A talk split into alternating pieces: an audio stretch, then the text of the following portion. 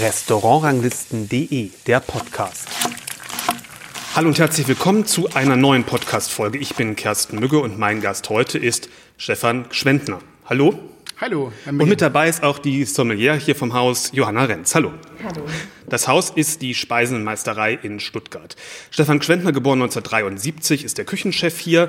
Ähm, das Restaurant hat seit dem Guide Michelin 2022 zwei Sterne ähm, man muss eigentlich sagen, wieder, denn in den Nullerjahren gab es hier schon mal einen Küchenchef mit zwei Sternen, das war aber vor ihrer Zeit. Hier im Haus Sie sind, wenn ich das richtig äh, recherchiert habe, seit 2008 hier. Ist das richtig? Viele Jahre dann als Zuschef und dann gab es ein bisschen Trouble äh, auf der betriebswirtschaftlichen Seite und in dem Zuge sind Sie dann 2018 Küchenchef geworden oder 2000? Genau, 2018. Ähm, nee, 2016. 2016. Im August 2016. 16, richtig, ja, genau.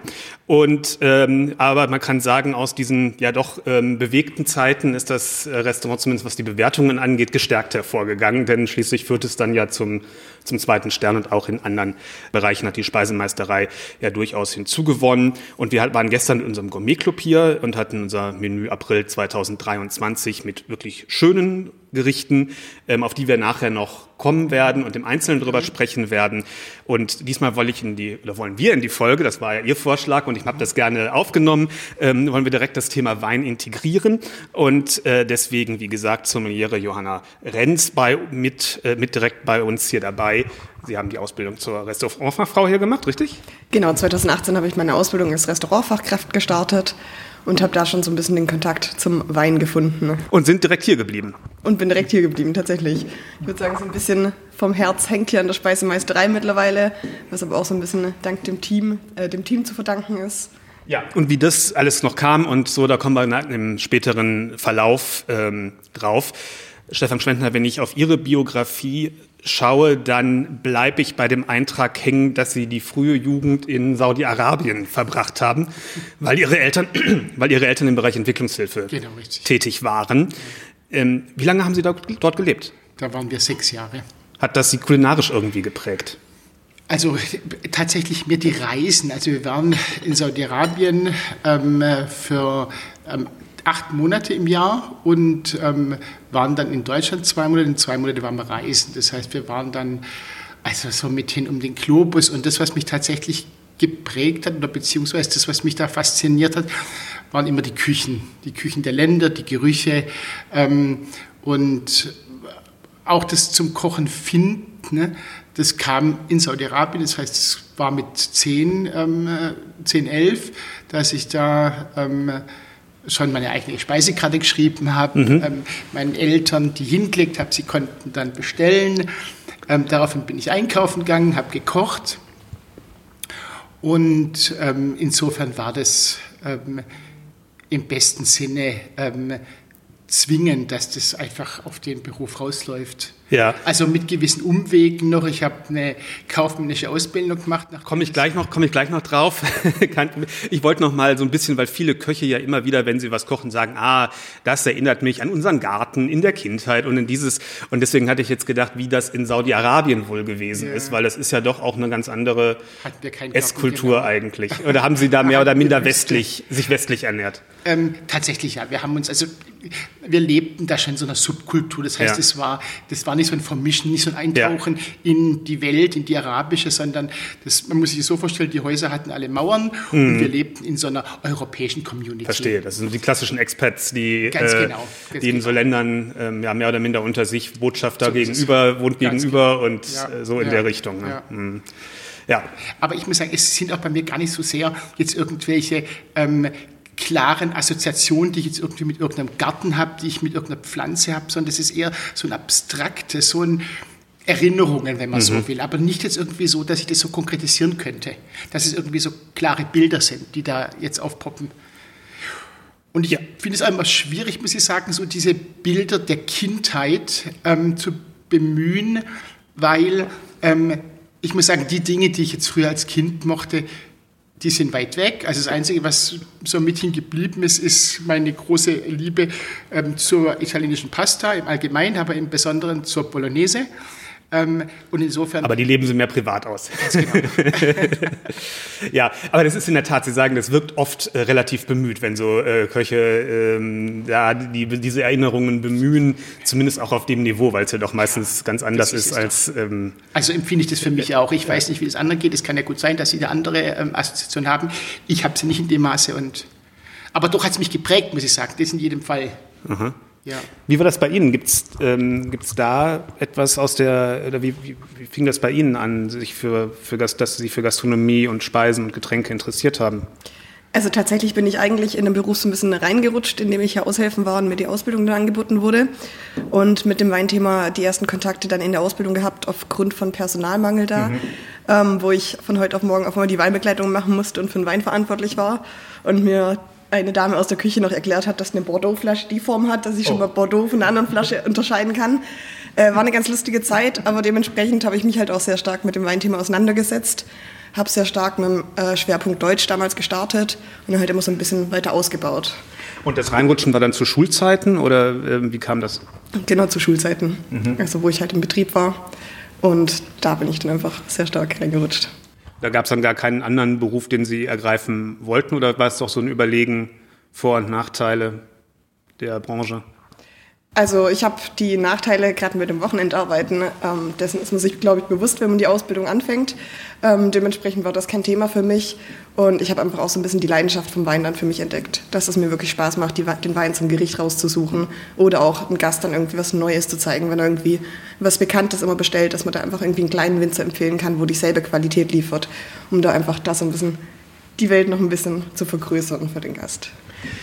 Schmier, Sie haben schon gesagt, Sie haben eine ähm, Außenhandelskaufmannsausbildung genau. gemacht. Wie kam denn das dann, wenn dann doch schon die Prägung Richtung Koch so ein bisschen da war? Ja, das war, ja, da ging es so ein bisschen, ähm, also wir kamen zurück von Saudi-Arabien und ähm, äh, da lief eigentlich noch alles ziemlich ähm, geregelt und ordentlich, auch in der Schule. Ähm, aber das wurde dann ziemlich wild bei mir. Das heißt, in der 10. Klasse Gymnasium ähm, habe ich dann äh, irgendwie voll blockiert und ähm, hat dann auch ein extrem katastrophales Zeugnis, bin durchgeflogen das nächste Jahr war dann mit viel Zureden meiner Eltern, aber das lief genauso schlecht und dann musste ich runter vom Gymnasium. Mhm.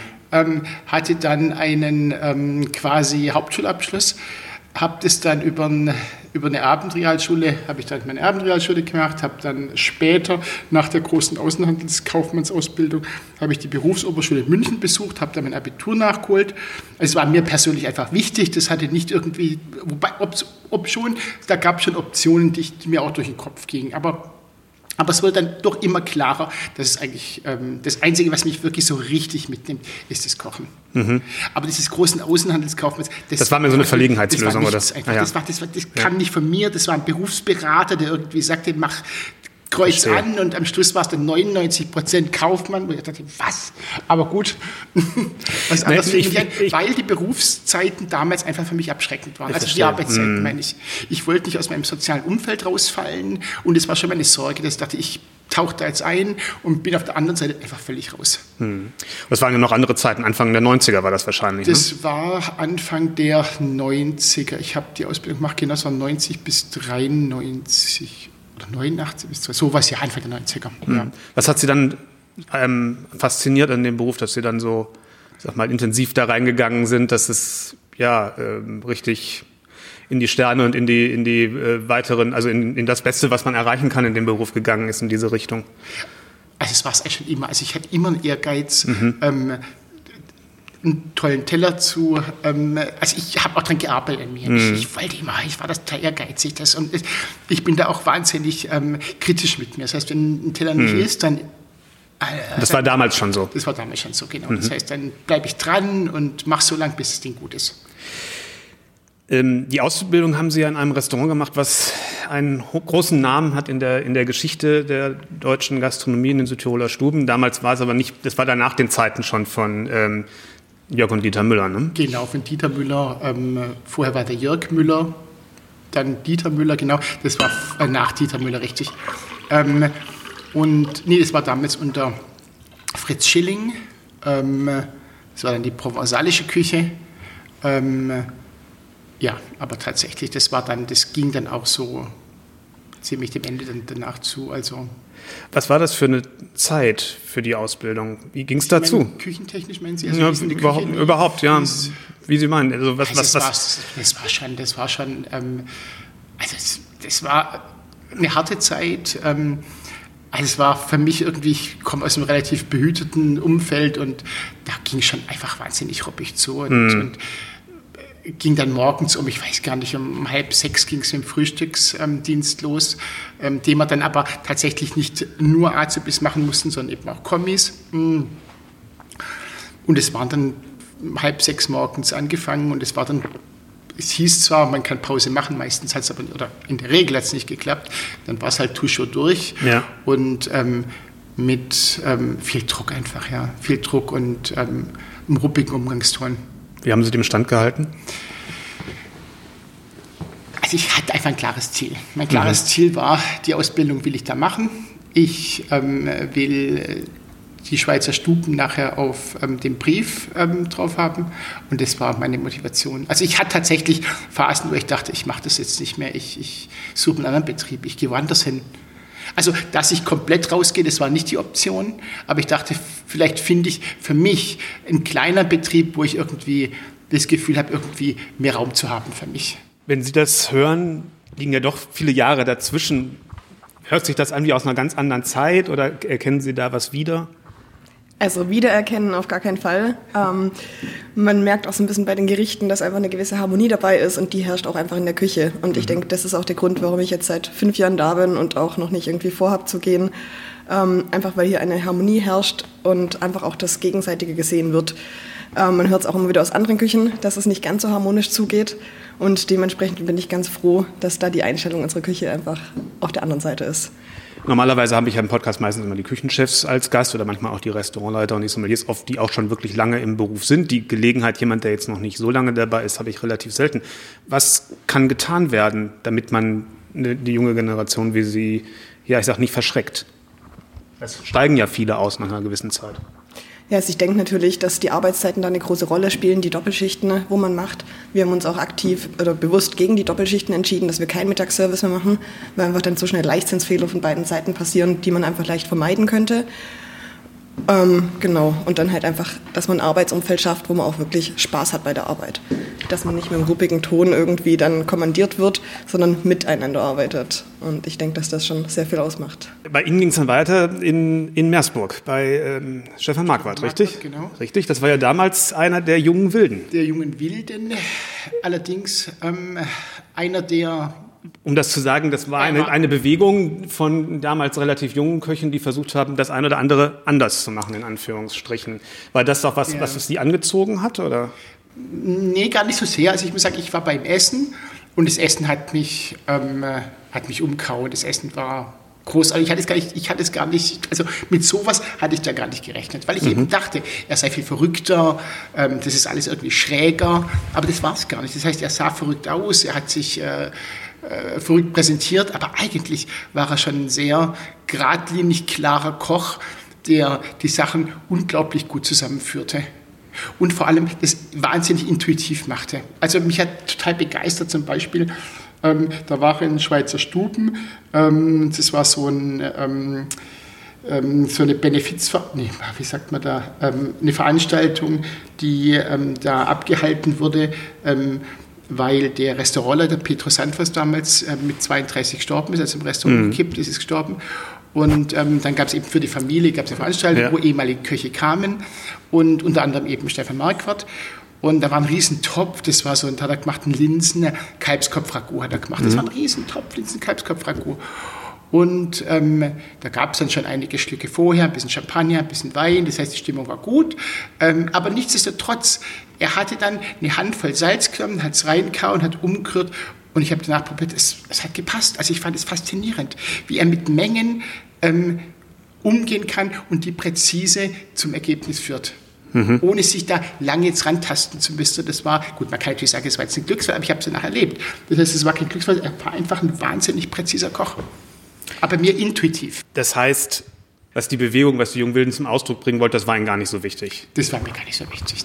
Also damals überhaupt nicht, muss Okay. ich ganz ehrlich sagen. Damals ging es mir einfach um, ich will lernen, ich will was mit, mitnehmen, ich will was mitbekommen und ich will einfach zu Guten. Und mhm. ob jetzt wild war oder nicht wild, das war mir egal, Hauptsache gut. Verstehe. Ich hatte jetzt deswegen, ich hatte so ein bisschen gedacht, weil vielleicht Sie was aus, also in eine andere Stilrichtung oder sowas gehen wollten, als Sie gelernt Nein, hatten. Ich wollte einfach lernen. Ich wollte einfach mhm. so viel wie möglich in meinen Rucksack reinpacken und da erschien mir das durchaus eine verdammt gute Adresse. Mhm. Ja. Und dann sind Sie irgendwie hier hingekommen. Das war so viele Stationen dazwischen waren gar nicht mehr, waren oder? gar nicht mehr. Tatsächlich, also ich war dann hier, also ich habe meinen Meister habe ich gemacht in mhm. Bad Überkingen mm, und dann war ich hier und das war 2008, genau Oktober 2008 und ja, und bin immer noch hier. Genau. Und damals war das Restaurant ja unter der Leitung von Frank Oehler, be Oehler. bekannt durchs Fernsehen, sag ich mal. Also der Nachbekannt ja. wurde dann, er war, als er angefangen hat, ja. noch kein Fernsehkoch. Ja. Er war in Havangen, er war in Erbprinz, in Ettlingen und dann eben Speisemeister. Da gab es Zwischenstationen, weiß ich nicht. Aber das waren, glaube ich, so die maßgeblichen. Aber in, Sie waren auch in der Zeit, wo er halt sehr präsent im Fernsehen war. Und das bedeutet Richtig. ja, dass der Chef auch mal einige Tage nicht im Haus ist. Ja, ganz genau. Das heißt, was für Sie oder hieß was für Sie von der Arbeit her? Ja, ich muss sagen, ich war am Anfang nicht Sous-Chef hier. Am Anfang, mhm. es gab einen Küchenchef ähm, und die anderen, das waren alles ähm, ausgelernte Köche, auch Küchenmeister. Wir waren zu fünft mit ihm. Ähm, und ähm, also er wollte eine flache Hierarchie, wollte am Anfang gar keinen Küchenchef haben, sondern einfach nur flache Hierarchie. Dann hat er irgendwann angerufen und gesagt, ja, er hat jetzt doch einen Bulli die Küchenchef-Position ähm, gegeben, einer, mit dem Erbrenz zusammengearbeitet hatte. Wie, wie lange hat es dann gedauert, wann, bis Sie, bis Sie Sous-Chef waren? Ähm, ich war dann, ähm, habe dann reduziert, dann kam unsere zweite Tochter, dann mhm. bin ich auf vier Tage runter, dann gab es eine Phase, als wir unser Haus gekauft haben, da bin ich auf drei Tage runter. Mhm. Das heißt, da wollte ich eigentlich auch gehen, ich wollte einen Schritt wieder raus machen, mhm. habe dann zu ihm gesagt, in seinem Büro, sage ich, du Frank, irgendwie ähm, habe ich so Bedürfnis auf Neues. Ähm, dann sagt er, nee, er will mich unbedingt halten, was kann er mir anbieten? Dann sage ich, ach du, die drei Tage Woche wird mir gerade gut passen. Ähm, Kinder, meine Frau ist berufstätig, die ist Anwältin. Dann haben wir uns ein Haus gekauft, da, ähm, das war ein altes, 1926, das haben wir dann komplett saniert ähm, oder kernsaniert. Und da war das dann irgendwie ja, so ein Wink des Schicksals, dass die drei Tage da gingen und ich dann da viel Zeit investieren konnte. Und dann war 2016, war dann die ähm, Position des, des Sous-Chefs vakant. Achso, ich dachte, Sie wären viel länger vorher Sous-Chef. Äh, sorry, äh, äh, sorry, nee, stimmt gar nicht. 2013, glaube ja. ich, war dann die Sous-Chef-Position vakant. So war es. Ja. Und 2016 bin ich dann Küchenchef geworden, weil der Küchenchef, weil der ähm, gegangen ist. Mhm.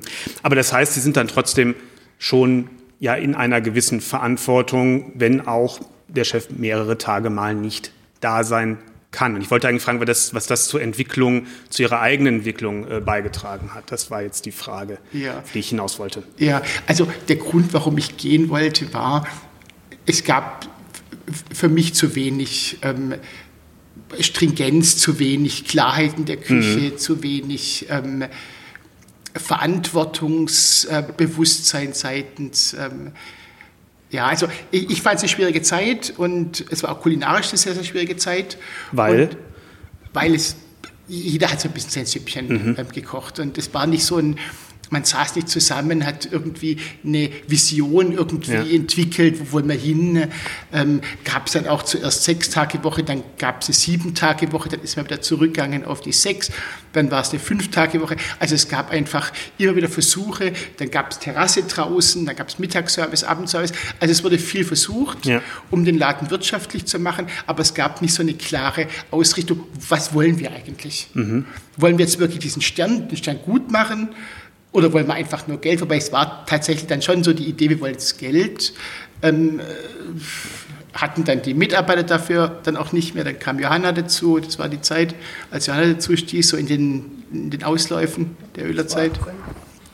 Ja, ich habe gerade angefangen, wo der Öler dann quasi aufgehört hat. Im April hat er, glaube ich, aufgehört oder im März. Und ich habe im Februar die Ausbildung gestartet. Also mhm. Also noch ein, zwei Monate mitbekommen. Genau. Aber ich wollte, wollte darauf noch ein bisschen darauf hinaus weiter, wie, wie sozusagen das dann gereift ist, dass so Sie mit Ihrer Handschrift ähm, zum Tragen gekommen sind. Wie hat sich das dann entwickelt? Das, hat, das ging im Grunde mit 2016 ging es da, wenn man so will, sind, waren das die Anfänge. Mhm. Ähm, 2016 hatte ich dann die Verantwortung im August 2016. musste aber auch tatsächlich zuerst reinfinden. Die Position des Küchenchefs ähm, hat dann auch ein Frank Oehler, der auch irgendwie eine Vorstellung hat, was er nicht will. Ähm, und somit war ich da auch noch ziemlich eingeparkt. Mhm. Ähm, was mir in jedem Fall aber wichtig war, dass die Qualität auf dem Teller einfach gut ist, dass es passt. ähm, aber tatsächlich, die Entwicklung ging dann mit den Möglichkeiten 2020 eigentlich erst so richtig los. Also, dass wir Mittagsgeschäft mhm. gestrichen hatten, dass wir die Terrasse ähm, nur für Fine Dining ähm, abends ähm, noch aufgemacht haben, eben nicht mehr mit Rostbraten, Schnitzel und äh, Wurstsalat. Mm, und da konnten wir uns tatsächlich konzentrieren. Das heißt, da gab es dann auch Raum für Entwicklungen, Raum für äh, Ideen, wo wollen wir hin, was wollen wir machen. Wir sind ein Team, sind wir viel rumkreist, sind zu anderen Köchen gefahren, guckt, was die machen. Also ich sowieso schon lange, also privat meiner Frau, aber da eben auch als Team. Mhm. Und ähm, ja, und ich habe eben auch das Glück, muss ich sagen, dass meine Köche, also insbesondere die zwei Sous-Chefs, dass die schon lange mit mir ähm, dabei sind. Ja. Das heißt, die Entwicklung begleitet haben und ähm, wir da einfach schon sehr eng zusammenarbeiten. Das heißt, ich, ich, hätte es ganz anders vermutet, so wie wenn man den Lebenslauf so liest. Ich hätte gedacht, dass es mehr eine, ähm, ich sag mal, Nach- und Nachentwicklung gewesen ist, dass so immer mehr die eigene äh, Denkweise und Handschrift sich so durchgesetzt mhm. hat. Aber dann war es doch offensichtlich ganz anders. Ja, ja. Verrückt. Ja, das ist manchmal, man, äh, man kann, ich kann mich ja immer nur so weit vorbereiten, was man so lesen ja. kann. Und ähm, das habe ich mir ganz anders vorgestellt. Interessant, interessant. Äh, bei Ihnen ist es ja so, Sie sind ja eigentlich von der Qualifikation her noch dabei, wenn steht jedenfalls auf Ihrer Webseite, dass Sie die Zusatzqualifikation äh, Assistance Sommelier sozusagen gerade noch ab, äh, sich erarbeiten. Ist das richtig? Also das WSET Level ja. 3 ist bestanden. Also okay, ähm, dann muss die Webseite mal aktualisiert werden. Das stimmt allerdings. ähm, genau, ist bestanden, ist rum und ich werde auch mit dem richtigen IHK-Sommelier jetzt noch weitermachen. Ähm, zwar jetzt nicht mit diesem Kurs, aber beim nächsten werde ich dann wahrscheinlich mit einsteigen. Ähm, genau. Was das heißt, ähm, das haben Sie sozusagen immer neben, nebenher gemacht dann oder die, die Qualifikation dafür? Also ich habe es damals auch zu Corona gestartet und als Fernstudium. Bot, bot sich an die Zeit. Ja, Deutsche Hotelakademie in Köln, da habe ich es als. Fernstudium gestartet und dann lief es noch berufsbegleitend ein bisschen. Sie, Sie, sagten gerade anfangs, Sie wurden so ein bisschen reingeschoben in die Weinrichtung, weil es notwendig war, ähm, äh, sozusagen. Der Gast erwartet ja aber doch irgendwo, dass die Person, die einem da den Wein bringt, die Ahnung hat, zumindest von dem, was in dem Moment da auf dem Tisch steht. Man muss ja nicht die ganze Welt kennen, ähm, sondern erstmal zumindest von dem, was man verkauft. Wie ist das Gefühl, damit umzugehen, dass man vielleicht auch weiß, man hat da doch noch gewisse Defizite und kann gar nicht alles wissen? Also das war damals schon ein Riesenpunkt, weil ich habe das genauso gesehen. Ähm, der Gast zahlt hier in einem Sterne-Restaurant einen gewissen Preis und dann darf er auch ein gewisses Maß an, also darf auch was verlangen. Und das war aber auch der Ehrgeiz, dass ich da einfach wirklich innerhalb von einem halben Jahr quasi Deutschland ähm, sehr stark geprägt wurde oder halt beziehungsweise mich sehr stark informiert habe, dass ich hier dem Gast auch wirklich ein Erlebnis liefern kann, was er erwarten oder erwarten kann, erwarten darf. Und ja, so habe ich dann halt echt Deutschland den Schwerpunkt zum Start gemacht, mich auf eins fokussiert. Die Weinbegleitung waren auch 90 Prozent Deutschland, kam aber auch sehr gut zu der Zeit an. Und so habe ich mich dann immer weiter ausgebaut. Und jetzt mit dem WSET Level 3, wo die neue Welt dabei ist, hat man natürlich nochmal ein ganz anderes Spektrum an Informationen mit dabei. Das wollte ich gerade fragen, ähm, wie Sie sich überhaupt an ein Gebiet heranarbeiten oder Ihr Thema, das Thema so erweitern, dass es auch handhabbar ist ähm, für Sie? Beschäftigen Sie sich dann mit einem Gebiet, mit einzelnen Winzern oder machen Sie das eher über Händler, ähm, die ja dann vielleicht ein bisschen was vorfiltern können und einem etwas sag mal, schneller zu, dahin bringen, äh, wo man eigentlich hin möchte, an die Informationen und an die Weine und an das, was passen könnte? Also die einem da vielleicht auch ein bisschen hilfreich zur Seite stehen können. Wie, wie gehen Sie da vor? Also teils, teils. Ähm, informieren ist immer so die erste, ähm, also die erste Möglichkeit. Möglichkeit. Und wir besuchen die Winzer vor Ort mhm. relativ oft auch im Team, dass wir so einen kleinen Teamausflug machen. Ähm, oft ist der Service dabei, manchmal sind auch ein paar aus der Küche dabei, die mit besuchen, um einfach vor Ort alles zu erleben. Von den Winzern direkt ähm, ist der persönliche Kontakt einfach sehr wichtig, wenn man da auch die besten Infos kriegt. Und dann läuft der Rest meistens über einen Händler. Und so klappern wir halt so. Deutschland haben wir jetzt letztes Jahr gestartet, dass wir da so die Weingütereien Hessen, Rheingau, Baden besucht haben.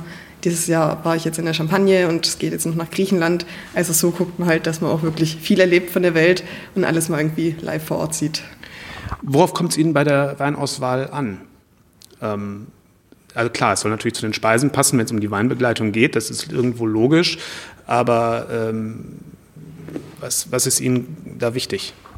Also ich finde es sehr wichtig, dass eine schöne Vielseitigkeit dabei ist, dass vielleicht ein bisschen was aus der Reife dabei ist, aber auch ein bisschen was Frisches, ähm, dass man ein bisschen international und Deutschland mischt, aber der Schwerpunkt eigentlich schon noch auf Deutsch liegen sollte. Ähm, dadurch, dass einfach so das Konzept, beziehungsweise wie ich das hier gestartet habe. Und was mir noch unglaublich wichtig ist, dass halt einfach es dem Gericht zuspielt und unterstützt, dass es halt auf keinen Fall irgendwie der Wein dann zu schwer fürs Gericht ist. Weil auf die Harmonie wir ja kurz schon zurück, der Gerichte. Da gucke ich halt wirklich, dass ich das einfach nur ein bisschen ähm, unterstütze, das Gericht. Und setze relativ wenig Kontraste, sondern gehe auch eher auf die Harmonie dann des Gerichtes ein. Und würden Sie sagen, Sie haben das am Anfang relativ intuitiv dann gemacht ähm, bei der Auswahl oder haben Sie das dann eher mit, im, im, mit, mit, den Kollegen äh, sich, sich beraten und wenn die da gesagt haben, wenn drei gesagt haben, okay, dann haben Sie den Wein genommen oder wie war das? Ähm, teils, teils. Also die Gerichte werden immer vorgekocht, dass ich es dazu probieren kann. Und dann habe ich einfach vielfältig mit den Weinen ein bisschen ausprobiert. Ich hatte damals einen Moment, da war kurzzeitig eine Sommelier hier.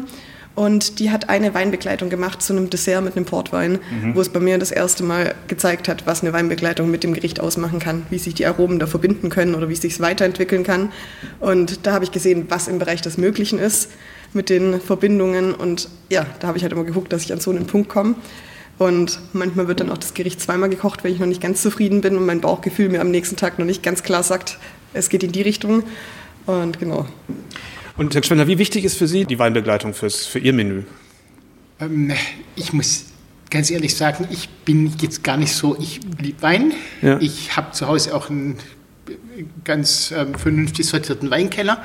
Aber ich trinke Wein nicht zum Essen, sondern ich mhm. trinke Wein davor und ich trinke Wein danach, das Glas. Mhm. Und nie dazu, das, ich will das irgendwie nicht. Ich will das Essen für sich haben und dann will ich den Wein für sich haben. Deswegen kann ich auch oft mit Sommelier-Empfehlungen gar nicht so viel anfangen, weil die eben, eine Frau mag das gerne, dann trinkt dazu, sagt, oh, der passt super. Ich, so, oh, ich finde den gar nicht so super jetzt, weil mir an sich einfach nicht so gut schmeckt. Mhm. Da würde ich mir einen anderen wünschen dann.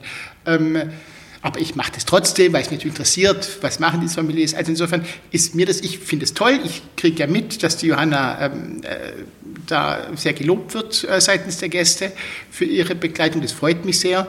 Ähm, aber an sich muss ich sagen, spielt die Weinbegleitung für mich jetzt gar nicht so eine essentielle Rolle. Macht es das Leben leichter, wenn der Chef da nicht so reinredet? Auf jeden Fall, zum Teil. Also zum Teil ist es mir schon wichtig, dass sie auch die Varianten probieren, wo ich dazu serviere. Gerade wenn es auch einfach so ein bisschen wenn ich jetzt gewagter sagen könnte, gewagtere Begleitung ist, dann ist mir wichtig, dass es trotzdem im Sinne der Küche ist, weil ich da ja nicht irgendwas noch reinbringen will oder eine gewisse Tiefe, ähm, wenn die Küche das nicht vorgesehen hat fürs Gericht. Und dann gibt es schon die Momente, wo ich quasi so ein bisschen dränge dazu, dass es probiert wird, ähm, dass es ein bisschen abgesegnet wird. Aber die meiste Zeit habe ich da tatsächlich sehr freie Hand und ähm, fühle mich auch sehr geehrt dadurch vom Stefan.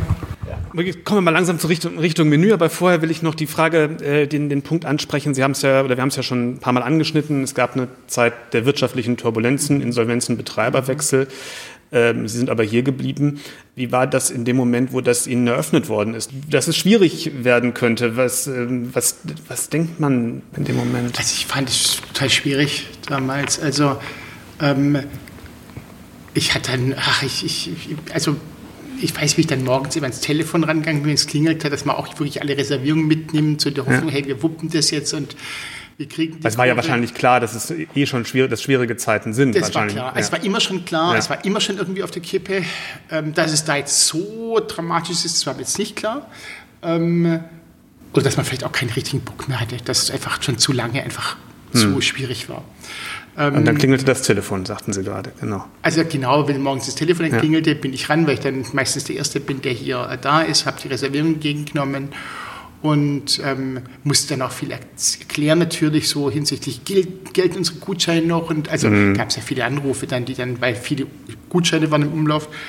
Ähm, ja, es war eine schwierige Zeit, das waren zwei Monate, bis es dann klar war, ähm, dass es übernommen wird. Also da gab es dann drei Kandidaten, die mhm. das gerne gemacht hätten. Ich habe mich mit zwei getroffen.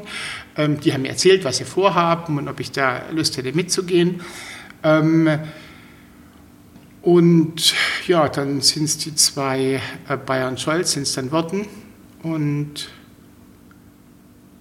ja, und in der Zeit, ich muss sagen, ich, hatte dann ähm, in diesen zwei Monaten Insolvenz hatte ich eine Lungenentzündung und ich denke, dass das ähm, schon so mithin auch ein Zeichen war, dass mich das schon ziemlich äh, durch hat. die Gegend, also ziemlich, ziemlich rechts und links geschüttelt hat. Das, ja, das ja. macht es ja noch mal schwerer. Ja, dann, ne? ja. Hm. Und, und wie ist es dann, ich sage jetzt mal so gekommen, dass es wieder, dass es vorwärts ging? Abgesehen davon, dass sie dann wahrscheinlich wieder gesund waren. Und, genau, äh, richtig. Das ging dann zum Glück relativ schnell. Ähm, und dann, also es, es, es war ja nie Zuge, das heißt, es war ein mhm. fließender Übergang. Und ähm, die zwei Herren, die da kamen, hatten dann ähm, viele Ideen, was man hier ähm, reisen kann und machen kann. Ja, und mein Team blieb mhm. worüber ich sehr dankbar war, dass wir das jetzt äh, gemeinsam irgendwie, ähm, dass wir da gemeinsam rüberkommen und ähm, Allerdings war es auch eine turbulente Zeit, die zwei Jahre, weil die halt einfach auch viel wollten ja. und dachten, sie schaffen das, dass sie den Laden hier richtig wirtschaftlich ähm, fahren. Und ähm, ja, war dann mithin auch zu viel. Und dann kam 2020, kam mir dann. Nochmaliger. Genau, Wechsel. kam dann, genau, gab es einen weiteren Wechsel. Das war dann ähm, in Corona, mh, hm, Juni 2020. Und ähm, seither sind wir in einem sehr, sehr ruhigen Fahrwasser. Und mhm. haben auch das Commitment von Herrn Panzer, das ist der, wenn man so will, der Oberboss, ähm, er hat da committed im Juni 2020, saßen wir vorne ähm, alle zusammen und da sagte er, dass er hat, dass wir gerne zwei Sterne kochen wollen hier. Er wird diesen Weg mitgehen mit uns. Und ähm, so war es dann auch. Er ist dann mitgegangen. Wenn man so turbulente Zeiten erlebt, hm, fehlt dann so ein bisschen die Zeit, sich auf das Essen, auf die Weiterentwicklung zu konzentrieren? Ist das das größte Problem? Oder ich sag mal, gerade, das steht ja dann auch in der Zeitung, wenn es turbulent ist, hat das, ja. dass die Gäste so ein bisschen das Zutrauen verlieren in das Absolut. Restaurant oder Mitarbeiter. Was sind, was sind ja. diese, was sind die Probleme, die, die sich da am meisten stellen? Also das, genau, das haben Sie jetzt eigentlich schon ziemlich Alles drei. gebracht. Jetzt genau, das ist ja. wirklich genau. Das sind ja. tatsächlich ähm, die Gäste. Dann hieß es eben, ach, jetzt kommen hier Caterer, weil mhm. der eine war Caterer und der andere war hatte eine Event-Location und Bauunternehmer. Und ähm, da war das Vertrauen irgendwie seitens der Gäste, die ähm, obwohl sie nichts anderes gemacht haben als vorher wahrscheinlich küchenmäßig. Tatsächlich und eigentlich sogar besser, weil mm. unser Team sich über die, also der Andreas, der ist seit, ich weiß gar nicht, knapp sechs Jahren dabei, der Raphael seit äh, fünf Jahren. Das heißt, wir haben uns weiterentwickelt, weiter angenähert, ja. haben uns dadurch weiterentwickeln können und ich behaupte, das Essen wurde besser. Ja. Ähm, aber das, wenn man sozusagen einfach nicht ähm, damit, wie soll man sagen, also wir konnten oder haben die Gäste damit nicht erreicht, weil, wie gesagt, das Wissen einfach gar nicht ist. Viele haben angeguckt und gesagt, Mensch, was habt ihr offen? Und es war nach eineinhalb Jahren noch, dass die gesagt haben, ah, ihr habt offen, ist ja interessant. Und es waren auch Stuttgarter. Ja. Ich, wir müssen ganz kurz einmal einen Batteriestopp machen. So, das läuft wieder. Sie haben, während ich hier gerade kurz einmal einen Batteriewechsel machen musste, sagen Sie, Sie sind froh, dass, die, dass diese Zeiten vorbei waren. Im Service kriegt man ja das direkt mit, dass die Gäste irgendwo Fragen haben oder äh, wissen, wie, ist, wie leicht oder wie schwer war, war das für Sie, damit umzugehen? Also es war schon auf jeden Fall eine sehr harte Zeit damals, gerade mit den ganzen Anrufen mit den Gutscheinen, wo der Stefan Schwendner gerade eben schon erwähnt hat, dadurch, dass sehr viele Gutscheine im Umlauf waren und einfach dann das Verständnis von den Gästen nicht da ist, so verliert man schon mal die ersten Gäste.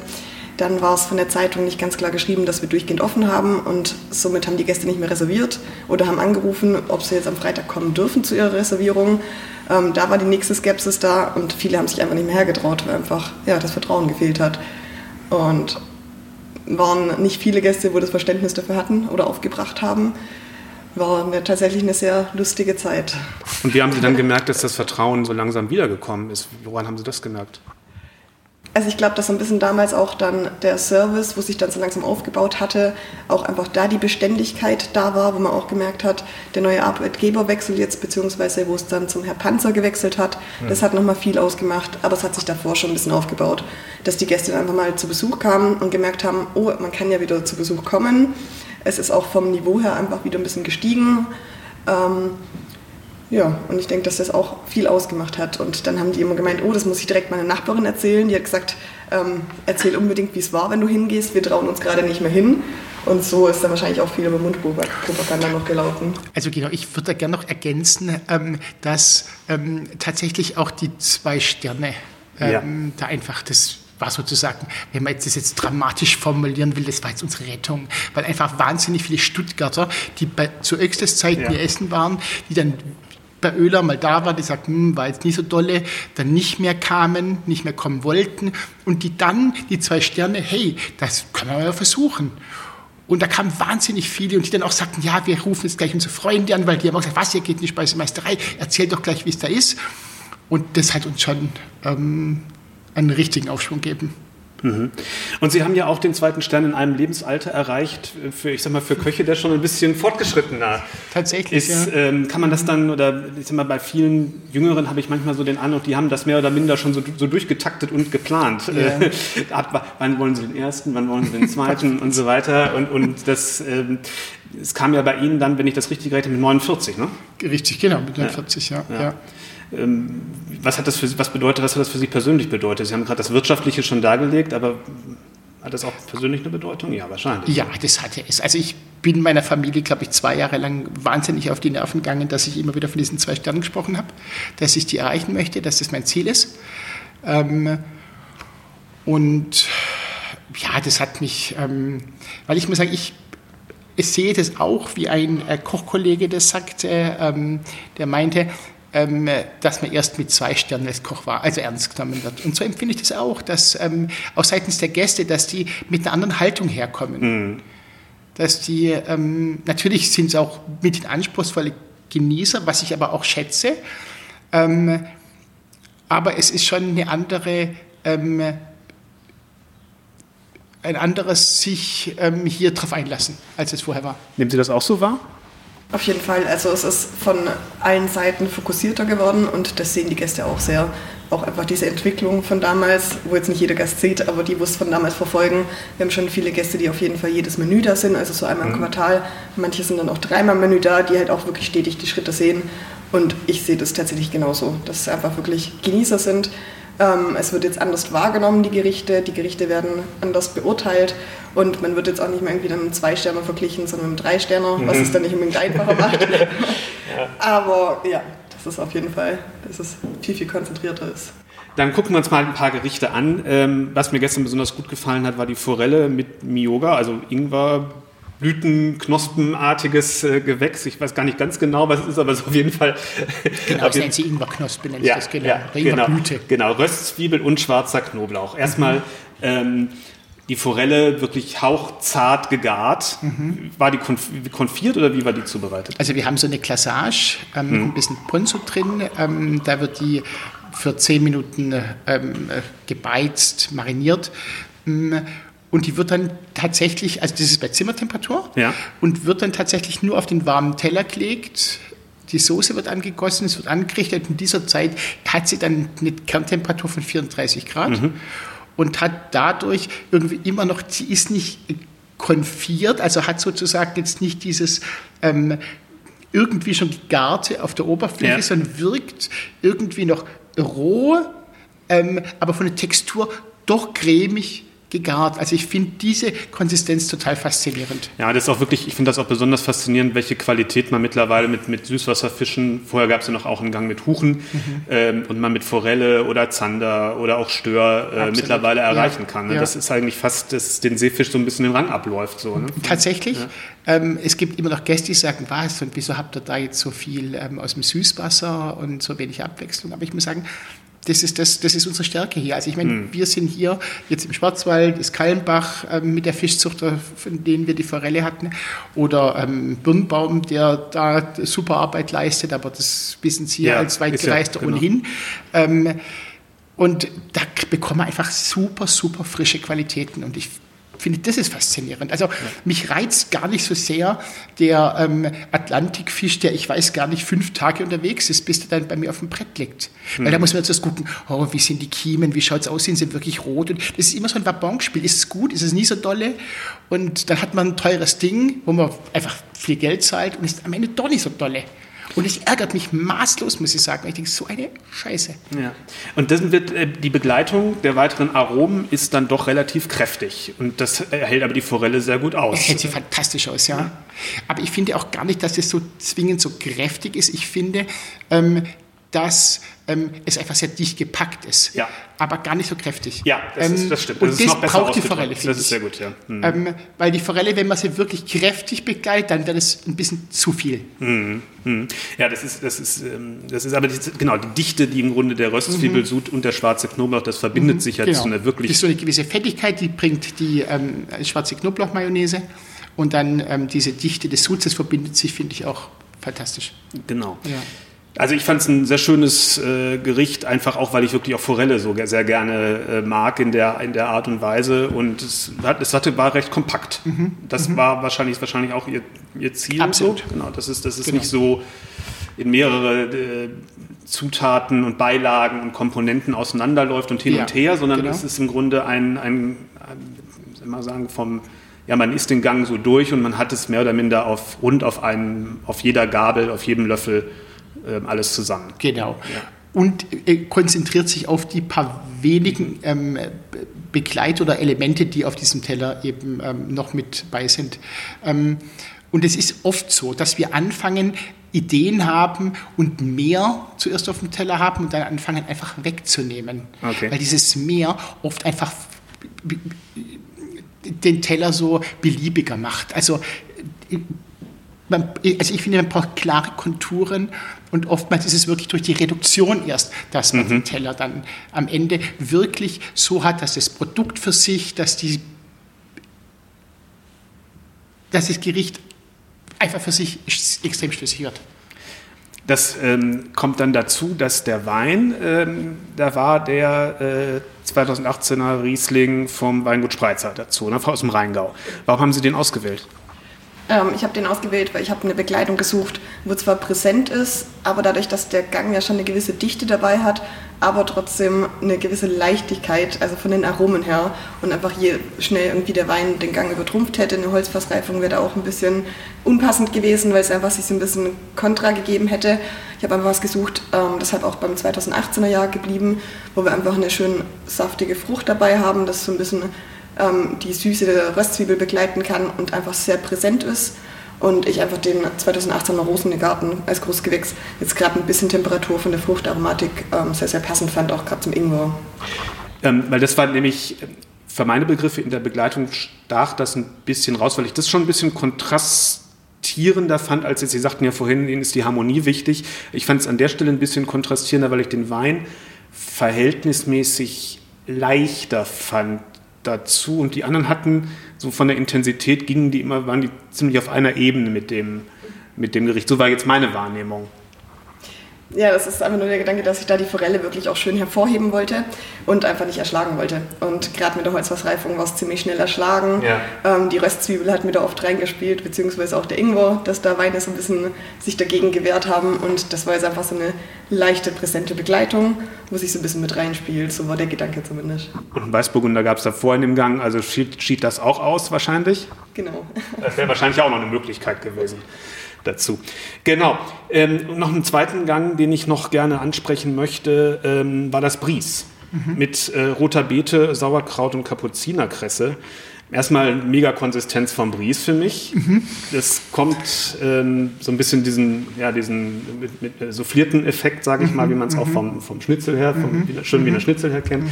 dass man so ein bisschen das, die Kruste hat und die Luft und die Cremigkeit ja. Ähm, vom Bries. Mhm. Wie wichtig ist für dieses Gericht gerade, dass das wirklich gelingt, ähm, dass es so knusprig ist und, und cremig?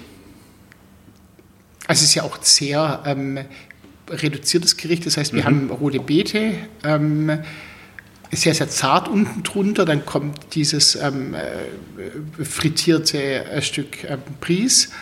Ähm, dann kommt oben noch ein bisschen rote Beete und dann Sauerkrautschaum dazu.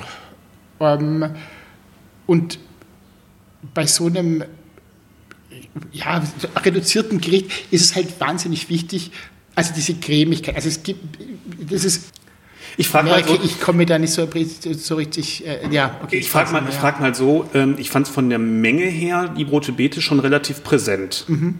Warum haben Sie das so gemacht? Die rote Beete ist da, das ist richtig. Ja. Ähm, aber ich finde in der Proportionierung, so wie das Bries ähm, gedacht ist, ist die rote Beete ein Akkord, das begleitet, ja. aber das nicht das Gericht auch trägt, aber nicht maßgebend. Also ja. ich finde, dass das sich auch hier wieder sehr schön äh, verbindet. Also Sie haben beides jedenfalls... Dass diese Erdigkeit der rote Beete, die wir jetzt mit ein bisschen Hibiskus, so ein bisschen, wie soll ich sagen, ein bisschen floral aufgelockert mhm. haben, ähm, ein bisschen Säure reingegeben, oben in diesen rote Salat, der oben drauf ist, ähm, dann säuret über den ähm, Sauerkrautschaum, das wichtig ist, eben wegen diesem Frittierten, dass man da einfach einen ordentlichen ähm, Säuregegenpart hat. Genau. Mm. Also es wird nicht zu viel, zu viel, äh, zu intensiv die Rot, äh, die, das Bries und es ist ein bisschen ich sag mal, gleichgestellt. Genau, wenn man so genau. Ich glaube, das trifft tatsächlich am besten, dass das, dass das gleiche Player sind auf dem Teller, genau. genau. Das war, ja. das war, glaube ich, das, ja. das war, so habe ich das wahrgenommen, dass ja. das wahrscheinlich ihr, ihr Ziel war. Genau, und was gab es denn da für einen Wein? Ich habe es jetzt gerade nicht mehr, nicht mehr im Kopf. Da gab es einen 2016er ähm, Polini Montrachet. Ach ja, richtig, genau. Stimmt, den Wein habe ich sehr wohl noch im Kopf. Stimmt, jetzt muss ich sagen. Ich hoffe, dass Sie ihn genießen konnten. Auf jeden Fall. Ähm, genau, auch einfach gerade dieser Gedanke mit dieser leichten Erdigkeit, wo dabei ist von der rote Beete, die aber so ein bisschen aufgelockert wurde durchs Florale. Dann hatten wir durch den Sauerkrautschaum so eine schöne Frische mit dabei und auch das Pries nimmt noch so ein bisschen Säure auf. Ähm, fand ich, fanden wir dazu eine sehr passende Begleitung. Die habe ich tatsächlich auch mit dem Stefan Gschwendner zusammen abgemacht. Ähm, ja. Das sind ja Weine, die trinkt man gerne auch mal zwischen den Gängen. Ne? weißt du, was habe ich schnell dabei? dass es da damit probiert wird. Ist natürlich aber auch zum Bries eine klassische Wahl eigentlich, ein Burgunder zu nehmen. Ne? Absolut. Ist ja auch einfach ein bisschen cremig, was man auch einfach ein bisschen mit anspielen kann vom Pries her, was ja auch jetzt einfach mit dem Frittierten, ne? das Frittierte kann auch so ein bisschen Säure, ein bisschen, ein bisschen Gegenspieler haben. Genau. Ähm, es gibt ja mittlerweile auch in, in Deutschland gute Winzer, die mit, mit, mit Chardonnay oder mit ähm, Grauburgunder oder Weißburgunder in die Qualitäten gehen, gerade hier auch in, in der Region. Aber warum sind sie denn dann nach Frankreich, also in die Tradition ausgewichen? Ähm, ausgewichen, aber sind den Weg gegangen, sagen wir so. Weil ich tatsächlich genau die Variante ähm, sehr passend fand dazu. Gerade mit dem Jahrgang, mit dieser ersten Reife, wo das schön mit reinspielt, ähm, war jetzt wirklich nur ausschlaggebend. Bei mir ist es oft, dass ich wirklich auf den einzelnen Wein es beziehe und nicht irgendwie, dass ich dann den Winzer bevorzuge. Ich schaue schon, dass ich oft einfach regionale Sachen nehme, weil einfach, gerade wie Sie sagen, wir haben sehr, sehr starke Weine hier, wo auch einfach so ein bisschen burgunderreif sind, wo man schön stark vergleichen könnte. Und die präsentiert mir auch sehr, sehr gerne. Alles klar. Und den dritten Gang, den ich noch hervorheben möchte, ist der nominell gesehen der Hauptgang. Sie haben vorhin schon, bevor wir losgelegt haben mit dem, mit dem Interview, äh, gesagt, dass Ihnen oder dass Sie gar nicht mehr so einen klassischen Hauptgang in dem Sinne haben wollen von der Portionsgröße her, sondern da ein bisschen kleiner Richtig, werden. genau. Warum? Ähm, also zum einen ist es mir als auch viel gereister Essengeher, ist es mir wahnsinnig wichtig, dass ich bis zuletzt irgendwie präsent bin, dass ich da bin, dass ich mit meinen Sinnen da bin am Tisch mhm. und dass ich auch die Petit Four, mir ist es einmal so gegangen, da war ich essen, da hatte ich, gab es tolle Petit Four und ich war einfach fix und fertig. Ich konnte, aber ich habe trotzdem, habe sie mir trotzdem reinpfiffen und ähm, habe dafür meine Frau, die äh, nicht mitgehen konnte an dem Abend, hatte ich dann gefragt, ob, ob ich ein paar mitnehmen ja. könnte. Dann haben sie mir ein paar eingepackt. Am nächsten Tag hat sie gegessen, sie hat mir angeboten, komm, probieren wir hier, oh, die ist super. Und am Abend habe ich wirklich nur noch süß und Schokolade geschmeckt. Mhm. Und dann plötzlich waren Aromen da wieder. Und dachte, das, nee, das kann nicht sein. Man macht sich zum einen total viel Arbeit, dass die Sachen dann am Ende auch noch, also zum einen schön präsentiert sind, aber dann eben auch sehr vielschichtig gearbeitet, ähm, geschmacklich. Und dann geht es so völlig unter. Und es ist auch furchtbar, finde ich, wenn man rausgeht und fertig ist irgendwie nach dem Essen. Man soll irgendwie beschwingt noch hochgehen. Und ich finde, deswegen müssen die, also deswegen ist es mir auch total wichtig, dass die Portionsgrößen angepasst sind an die Menüfolge, also an sieben Gänge. Also unsere Idee wäre ohnehin eigentlich, dass wir sagen, fünf Gänge bieten wir gar nicht mehr an. Wir wollen, dass die Leute mehr essen, wollen, dass sie sechs oder sieben Gänge essen. Deswegen machen wir es am Wochenende zwischenzeitlich auch so, dass wir sagen sechs oder sieben, gar nicht mehr fünf. Das ist nur unser Werktagsangebot, die fünf Gänge oder unsere Konzession sozusagen an die Werktagsgäste. Ähm, und da finde ich, ist es wir hatten auch die Idee schon mal, dass wir sagen, okay, wir machen das Brot hinten raus erst, nach dem Hauptgang. Das kam irgendwie gar nicht so dolle an bei den Gästen. Die, die sich darauf eingelassen haben, fanden es gut, aber viele waren halt so, was? Wieso kriegt man jetzt kein Brot am Anfang? Ähm, und deswegen sind wir da wieder zurückgegangen und dachten, diesen stetigen Kampf mit den Gästen wollen wir nicht. Jetzt wollen wir noch verraten, was der Hauptgang war. Das war nämlich ähm, Lamm mit Artischocke, Chorizo und Paprika. Ja.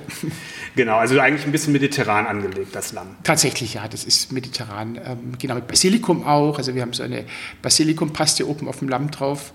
So ein bisschen Richtung Remolata-artige So ein bisschen, Anklänge, genau, ne? mit ein bisschen Zitronenabrieb, auch so ein bisschen das Zitrische, ähm, das ich finde, das dem Lamm gut tut. Ähm, ja, Ja, ähm, ähm, was, aber das, das ist das ist nämlich noch der zweite Aspekt, den ich finde, der den Hauptgang nicht Hauptgang typisch macht, das eben mit den zitrischen und sehr, Kräuter, sehr Kräuterpräsenz, der eine Frische hat. ja. Ne? Das kommt noch dazu. Das kommt dazu. Ja, also Hauptgang soll bei uns auch immer frisch sein. Das soll Ja. nicht so ein, so, ein, so, ein, so ein, einfach nur so ein Bollen Fleisch sein mit einer Soße. Ähm, das natürlich auch seine Berechtigung, finde ich, hat und auch gut sein kann, aber das soll auch Frische irgendwie haben. Das soll einen noch dann mit Lust in den Dessertbereich oder in den süßen Bereich dann ähm, äh, äh, ja, transportieren. Und was haben Sie da für einen Wein ausgewählt gehabt? Äh, da gab es einen Spanier aus Katalonien, ähm, war ein Cuvée mit Cabernet Sauvignon, Merlot und Syrah mit dabei. Vom Ja. 2013er Jahrgang. Der, genau, der spielte ein bisschen mit der Reife und war schon relativ kräftig dann doch dazu. Ähm, da haben sie, ich sage jetzt mal, die Möglichkeit des etwas frischeren nicht ganz so genutzt, ähm, weil sie doch eher das ein bisschen klassischer angegangen sind, auf, eher auf den, auf den Jus letztendlich, oder? Auf die Schüren ein bisschen auf den Chorizo, auf die Ja. Chorizo Hollandaise, wo einfach auch noch eine schöne Würzigkeit mit reingebracht hat. Jetzt zwar nicht wirklich eine Schärfe, aber eine schöne Würzigkeit. Da habe ich so ein bisschen auf die Dichte angespielt und die Frische so ein bisschen von dem Jahrgang von 2013 hat mit der filigranen Säure so ein bisschen mit aufgegriffen. Aber da bin ich tatsächlich eher so ein bisschen auf die Dichte gegangen. Oder weil doch viele Leute ganz gerne zum Hauptgang auch nochmal einen wirklich einen kräftigen Rotwein haben möchten. Ist es auch so eine Konzession an das doch bei vielen Leuten geschätzte Weinerlebnis zum Hauptgang? Ich denke, dass beides mit eine Rolle spielt, definitiv. Also die Gäste lassen sich schon sehr viel drauf ein. Aber ähm, jetzt auch die Zeit lang, wo es dann Spätburgunder zum Hauptgang gab, gab es sehr viele Gäste, die dann im Anschluss noch einen kräftigen Rotwein Jetzt noch einen richtigen. Wein, dann quasi eine kleine Pause war, schöne Begleitung, hat sehr gut gepasst, aber jetzt hätte ich gern noch einen kraftvollen Wein. Und dann gibt es halt nach dem Hauptgang noch eine kleine Pause, wo sie aber noch ein zweites Gläschen Rotwein trinken, ähm, was ja auch überhaupt kein Problem ist. Aber ich denke deswegen, dass beides ein bisschen mit reinspielt. Und wenn ich die Möglichkeit habe, da ein bisschen die Dichte einzusetzen, dann schaue ich, dass ich es ein bisschen mit reinbringe, aber halt, dass es auf jeden Fall das Gericht niemals erschlägt. Aber das ist auch, finde ich, ein Punkt, weswegen es gut ist, wenn der Hauptgang nicht ganz so schwer ist. Man kann zwar auch einen kräftigen Wein dazu trinken, ähm, aber das ist ja dann, wenn, der, wenn das Gericht selber schon schwer ist und man trinkt da noch einen kräftigen Wein, das potenziert sich ja, Ja. auch noch, dass ähm, das, Ja. das nicht potenziert hat und man die Frische trotzdem sehr gut wahrgenommen hat. Ja. Ja. Das war so ein bisschen so ein kleiner Blick in das, in das Menü. Ähm, Herr Schwenner, vielleicht erzählen Sie noch ganz kurz, wie, ähm, wie, Sie, wie Sie neue Gerichte entwickeln.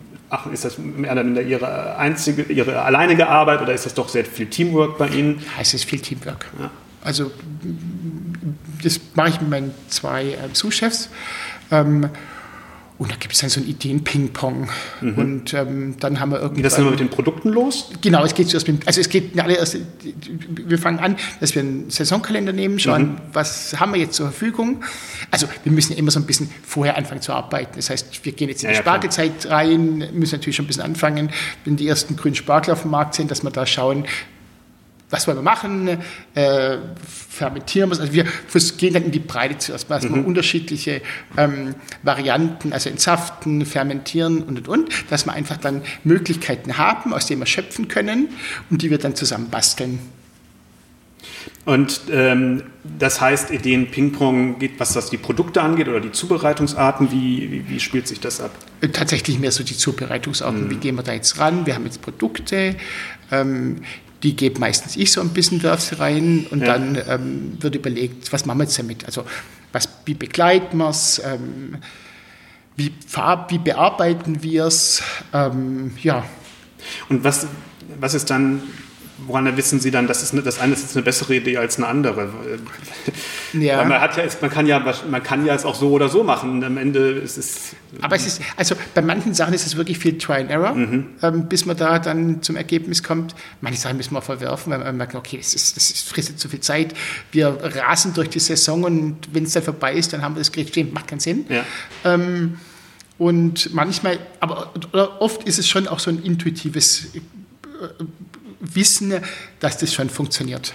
Also mhm. Erfahrung. Ja, klar. Ähm, ähm, aber auch ein Gespür dafür. Also manchmal habe ich das schon so recht lebendig ähm, vom inneren Auge und weiß, dass das klappt. Auch wenn es am Anfang vielleicht noch nicht hundertprozentig auf dem Teller ist, aber das kriegen wir hin. Mhm. Aber so ein konkretes Ziel, ähm, dass Sie schon so ein Geschmacksbild oder so ein Gesamtding wissen, wo Sie wissen, ähm, dahin, dahin soll es dann gehen, da ist dann das, das Ziel. Mhm. Haben Sie das zuerst vor Augen oder entwickelt sich das in diesem Prozess?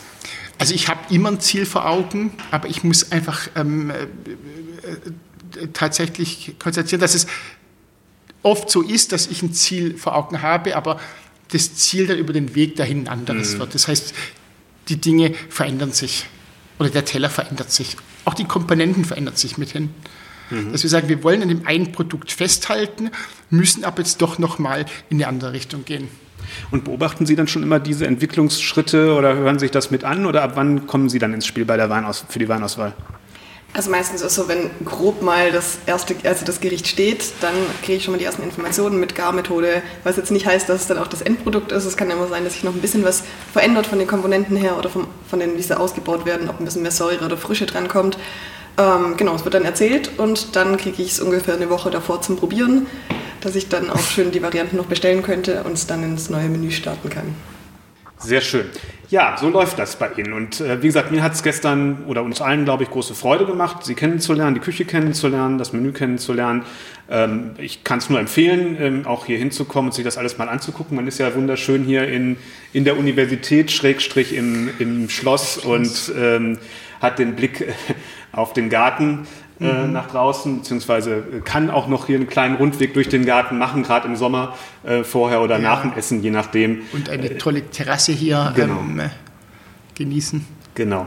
Es lohnt sich also nach Stuttgart zu kommen. Ich bedanke mich ähm, bei ähm, Stefan Schwendner und bei Johanna äh, Renz, genau, dass sie beide mitgemacht haben, dass sie sich beide die Zeit genommen haben heute Vormittag. Ähm, und ich bedanke mich natürlich für alle, die zugehört haben, ganz besonders und ähm, diese Podcast-Folge auch wieder bis zum Ende verfolgt haben, wie so oft. Ich kann immer nur empfehlen, empfehlen, den Podcast zu abonnieren, denn dann kommt die nächste Folge ganz automatisch. Wer noch nicht alle Folgen kennt, kann natürlich auch noch die alten nachhören. Und wäre auch schön, wenn man vielleicht mit dem einen oder anderen einen Tipp geben könnte, dass das eine ganz hörenswerte Sache hier ist. In zwei Wochen kommt übrigens die nächste Folge und bis dahin sage ich Tschüss. Tschüss, danke, dass danke. Sie hier waren. Ja. Vielen Dank.